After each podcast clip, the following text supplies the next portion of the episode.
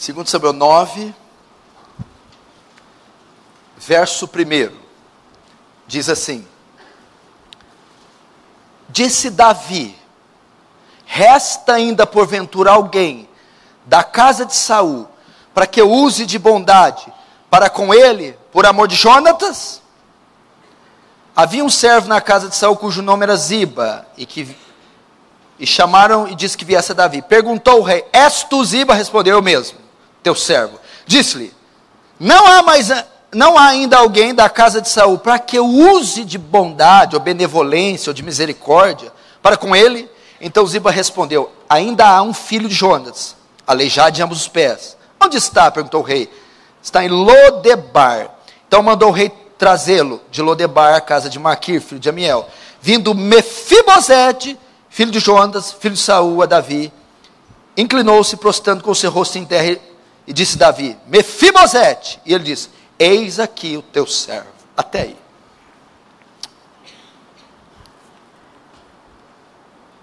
Vocês não sabem o tanto que essa palavra falou comigo. E eu queria que Deus me desse graça para comunicar ela a você. Preste muita atenção. Muita atenção. Uma vez eu estava conversando com o Jonathan e ele disse assim para mim: Pastor, as palavras têm poder, né? Como assim? Eu vi uma pessoa abatida um dia no sábado e eu falei: Quer ver? Eu vou mudar ela, eu vou melhorar ela. Eu cheguei: Oi, o que, que você tem? Não, não fica assim e tal. E começou a falar, elogiar ela. Ela voltou, ela ficou bem. Pois ele fez isso outro dia com outra pessoa. Aí ele voltou para mim, nossa, eu fiquei impressionado. Como as palavras têm poder de mudar os ânimos das pessoas, o semblante das pessoas, o coração. Sim, é verdade. De fato, as palavras podem mudar. Quanto mais as palavras de Deus. A palavra que sai da minha boca, diz Deus, não voltará para mim vazia. Antes, fará o que me apraz e prosperará naquilo para que eu a enviei. Vamos ver se eu consigo, com palavras, fazer isso e corroborar essa afirmativa do Jonathan. As palavras. Esse trecho aqui traz algo interessante. Davi assume o trono. O trono. Quando Davi assume o trono, ele pergunta lá na corte dele: haveria alguém ainda vivo da casa de Saul para que eu use de misericórdia? Quem era Saul? Era o, o antigo rei, o rei anterior a Davi, que tinha sido morto e toda a casa dele exterminada. Davi agora está no trono. E não sei porque cargas d'água, eu sei, mas eu vou te falar depois. Davi perguntou: existe alguém da casa de Saul? Existe alguém, parente de Jonatas, para que eu use de misericórdia? A Isiba disse: sim, tem um vivo, um só. Ele chama Mefibosete aleijado dois pés. Onde ele mora? Lodebar, longe daqui. Trazei-o. Davi fala: Mefibosete, eis aqui teu servo.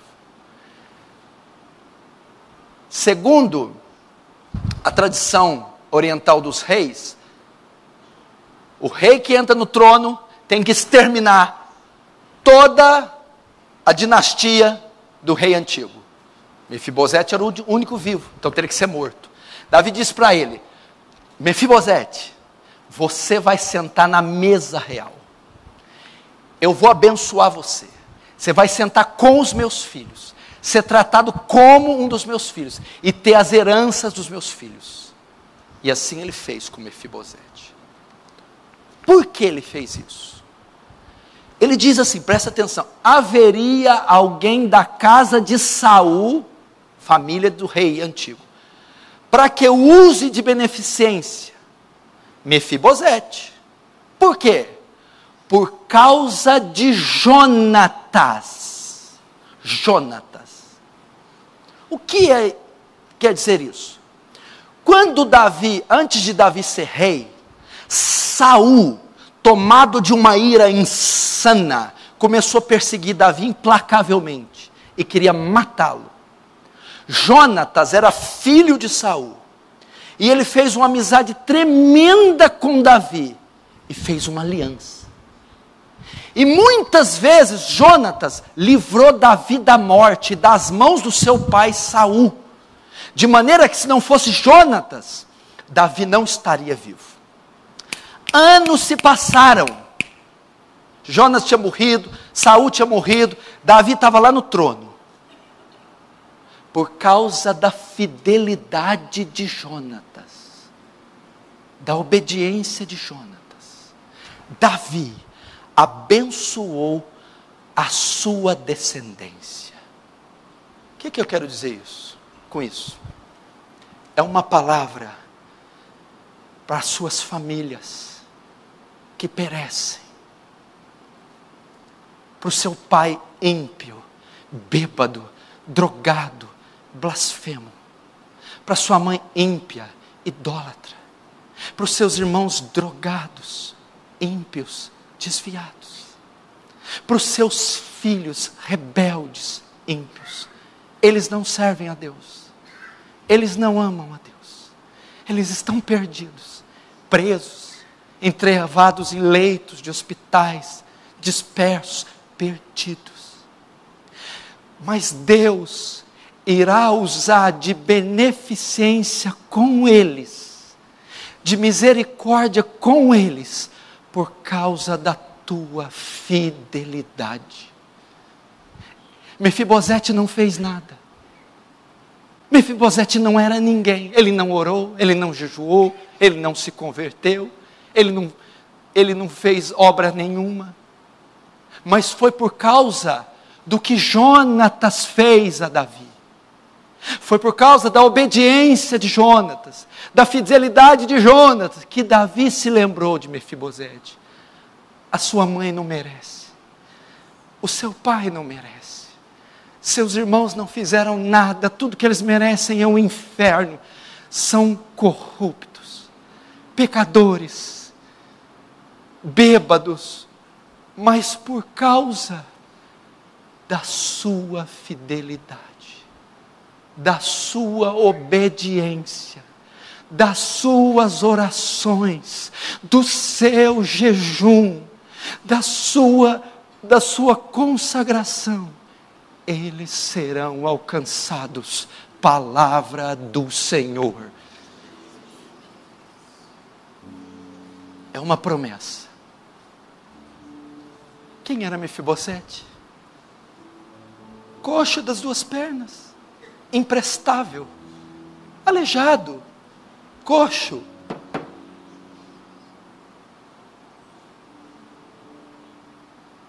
Onde ele morava? Lodebar. Lodebar é sinônimo de esquecimento. Lodebar quer dizer antro, antro, cortiço, tapera, lixo, deserto. É assim que a sua família está. Mefibosete é o que? Aleijado, incapaz, incompetentes, doentes, gadarenos, perdidos, perdidos. Ser da linhagem de Saul significa o quê? É um, uma linhagem perversa, um rei mau, assassino. Eles são filhos de Adão. Eles são demônios, eles são Mas por que então Deus vai usar de misericórdia com eles? Por quê?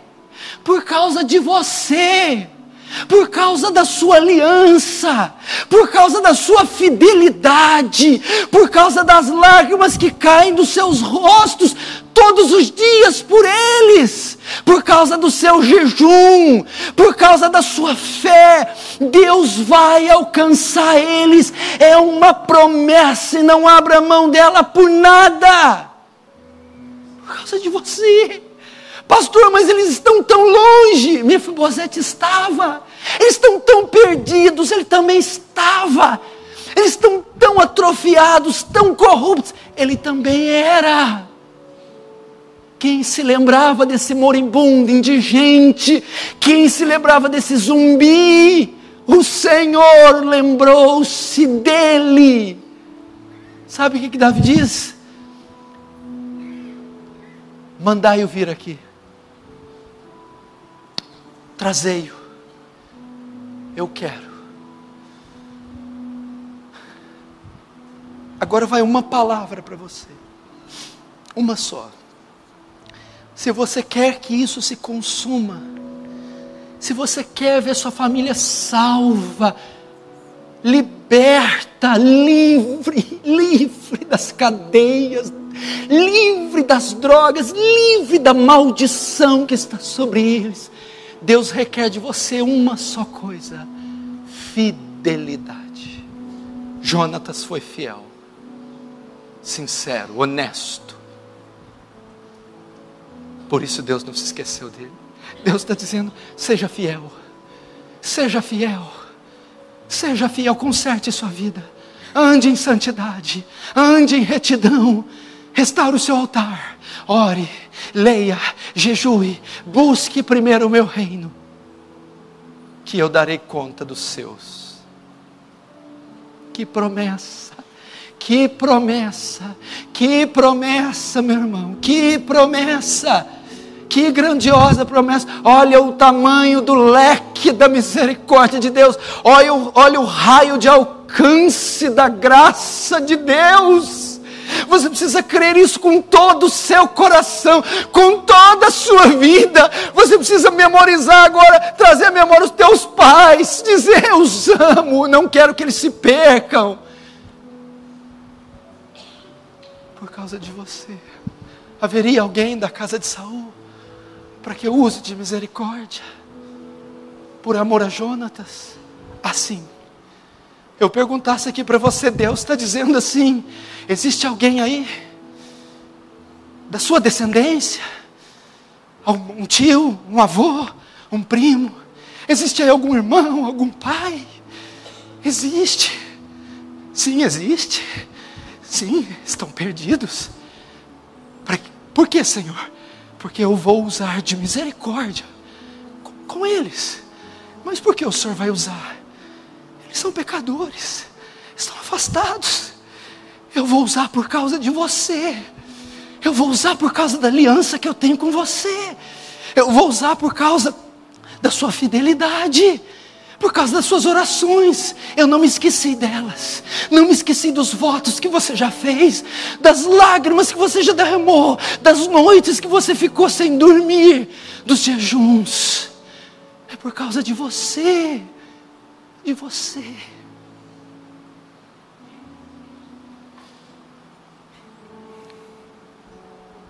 Como dói ver um ente querido perdido. Como dói ver uma mãe num leito de hospital. Como dói ver parentes perdidos, entrevados, presos, escravos. Como dói mais ainda vê-los sem Cristo. Como dói. Mas há uma promessa aqui: somos o povo de Deus, nação santa sacerdócio real, geração eleita, povo adquirido de Deus. Não somos um povinho de quinta categoria, somos a menina dos olhos de Deus. Temos nele o sim e por ele o amém. Temos no Senhor as promessas e vamos nos fiar nela. Tu és Pedro, e sobre esta pedra edificarei minha igreja, e as portas do inferno não vão prevalecer caia um mil à tua direita, dez mil ao teu lado, tu não serás atingido. Nenhum mal te sucederá, nem praga alguma chegará à tua tenda. Quem nos separará do amor de Cristo? Será angústia, perseguição, tribulação, fome, nudez, perigo, espada. Por amor de ti somos entregues à morte o dia todo, somos reputados como ovelha para o matador, mas em todas essas coisas somos mais do que vencedores por meio daquele que nos amou. Vamos reivindicar as promessas.